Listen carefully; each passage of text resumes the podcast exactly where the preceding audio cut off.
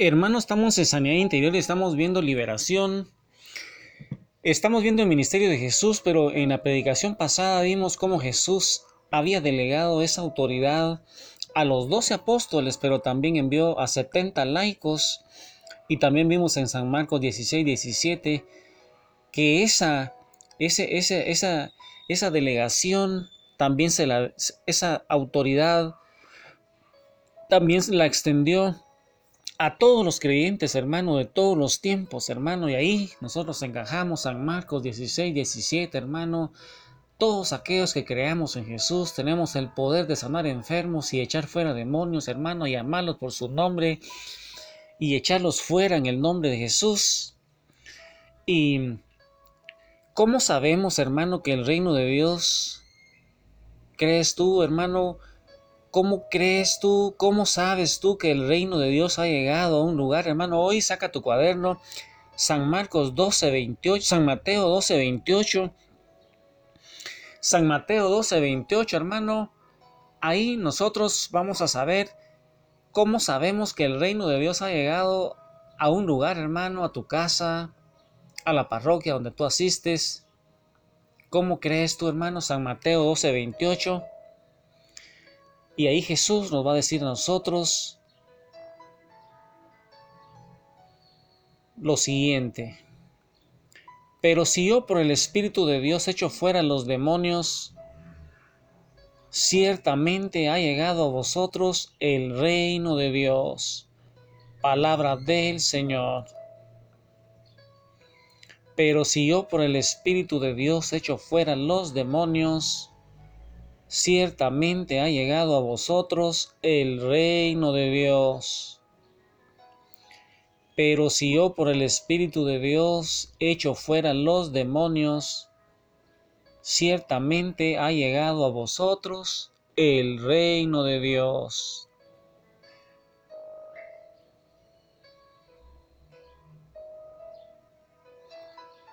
Hermanos, sabemos, dice que el reino de Dios ha llegado a una persona llegado a una parroquia, a un ministerio, a una ciudad, a una nación, cuando vemos en forma evidente que las personas son libres de demonios, a los cuales se les eliminan los sistemas de supervivencia, hermano, se le cortan las líneas de pecado que van alimentando y cerrando las puertas para que no vuelvan más a esas personas la expulsión de demonios es la señal visible, hermano, de que el reino de Dios ha llegado a un lugar. Si tú, hermano, no miras que hay expulsión de demonios, entonces el reino de Dios todavía no ha llegado a ese lugar, hermano, y hay muchas parroquias, hermano, donde no se habla de esto, en donde las personas se están perdiendo, hay familias, hermano, que no saben, que no conocen a Jesús, no conocen esa autoridad que Él les ha dado y es, hermano, que un creyente también le puede dar derecho legal al enemigo para que lo atormente. Y no digamos los que no creen en Jesús, hermano, por medio de la práctica continua de un pecado, nosotros podemos darle lugar al enemigo para que nos atormente, hermano. Y ese texto ya lo observamos también, hermano, Efesios 4.27. Saca tu Biblia, hermano, en Efesios 4.27.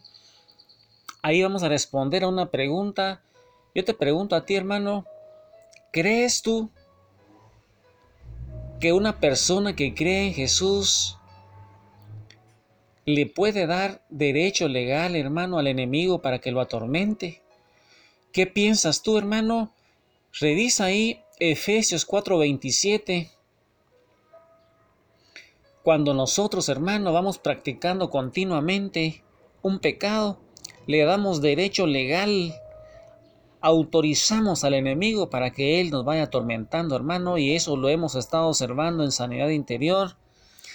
Efesios 4:27, hermano, dice que vuestro enojo no dure hasta la puesta del sol para no dar lugar al demonio.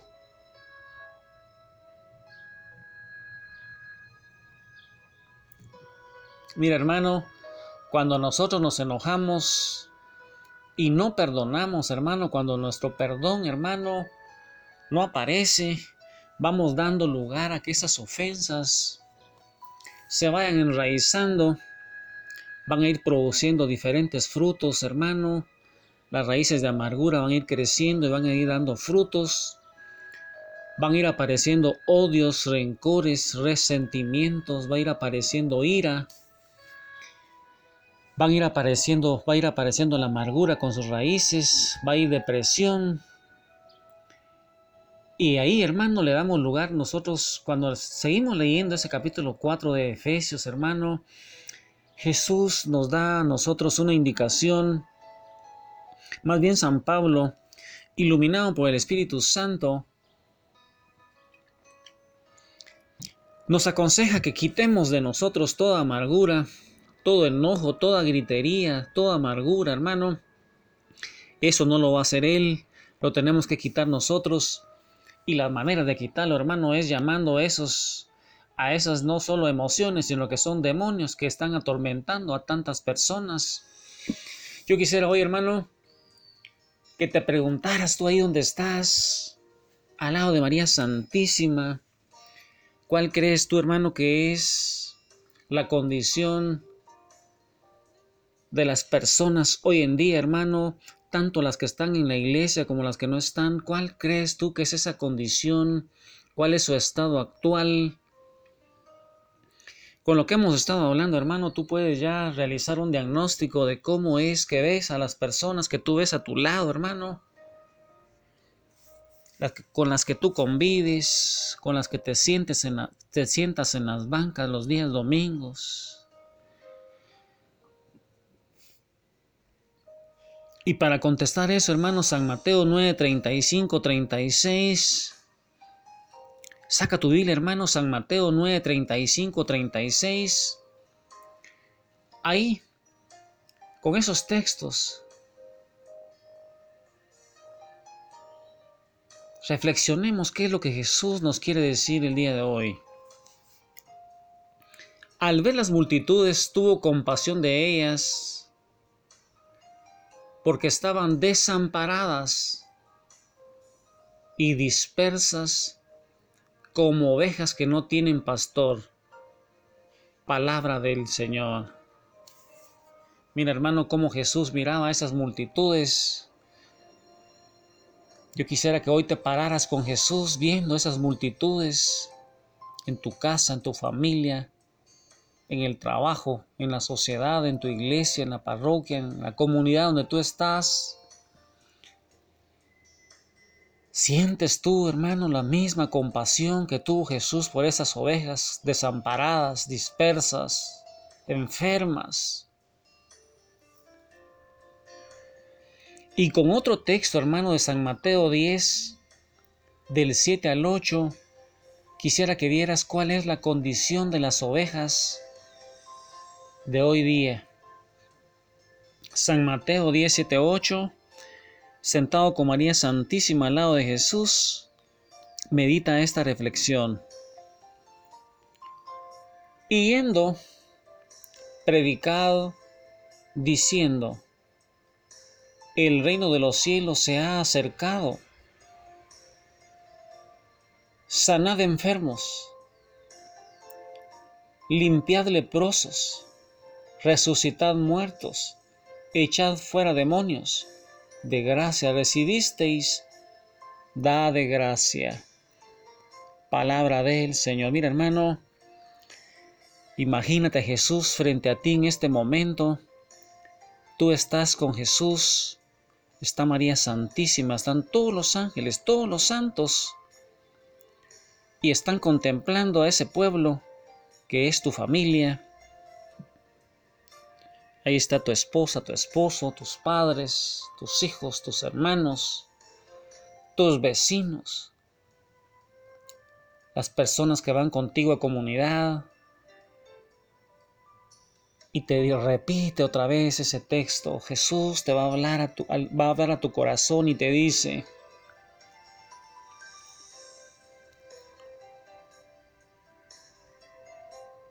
y yendo predicad diciendo, el reino de los cielos se ha acercado, sanad enfermos, limpiad leprosos, resucitad muertos, echad fuera demonios. De gracia recibisteis, dad de gracia. Hermano, ahí Jesús nos está diciendo, te está diciendo a ti, que las ovejas están desamparadas, están dispersas, están llenas de lepra, están vacías espiritualmente, están enfermas, están oprimidas por el enemigo. Y tú y yo tenemos que limpiarlas. Hoy día, hermano, muchos creyentes en esta condición, hay muchas personas que necesitan que las limpiemos, que las sanemos. Hay una gran cantidad de cristianos golpeados, enlutados, que van arrastrando muchas culpas, rechazo, baja autoestima. Otros están atados a pecados sexuales, a pornografía, a masturbación, o son esclavos de pastillas para dormir. Otros están en depresión, en soledad. Otros están desamparados, que van arrastrando maldiciones generacionales de enfermedades, de pobreza, de divorcio. En fin, hermanos, están oprimidos por el enemigo. Y nosotros, hermano, debemos comenzar a practicar el ministerio de Jesús. Y tenemos que limpiarlos, tenemos que sanarlos, pues tenemos esa autoridad y el poder que Jesús nos ha dado. Con María Santísima, sigamos rezando el rosario, el arma más poderosa para atar al enemigo en los últimos tiempos.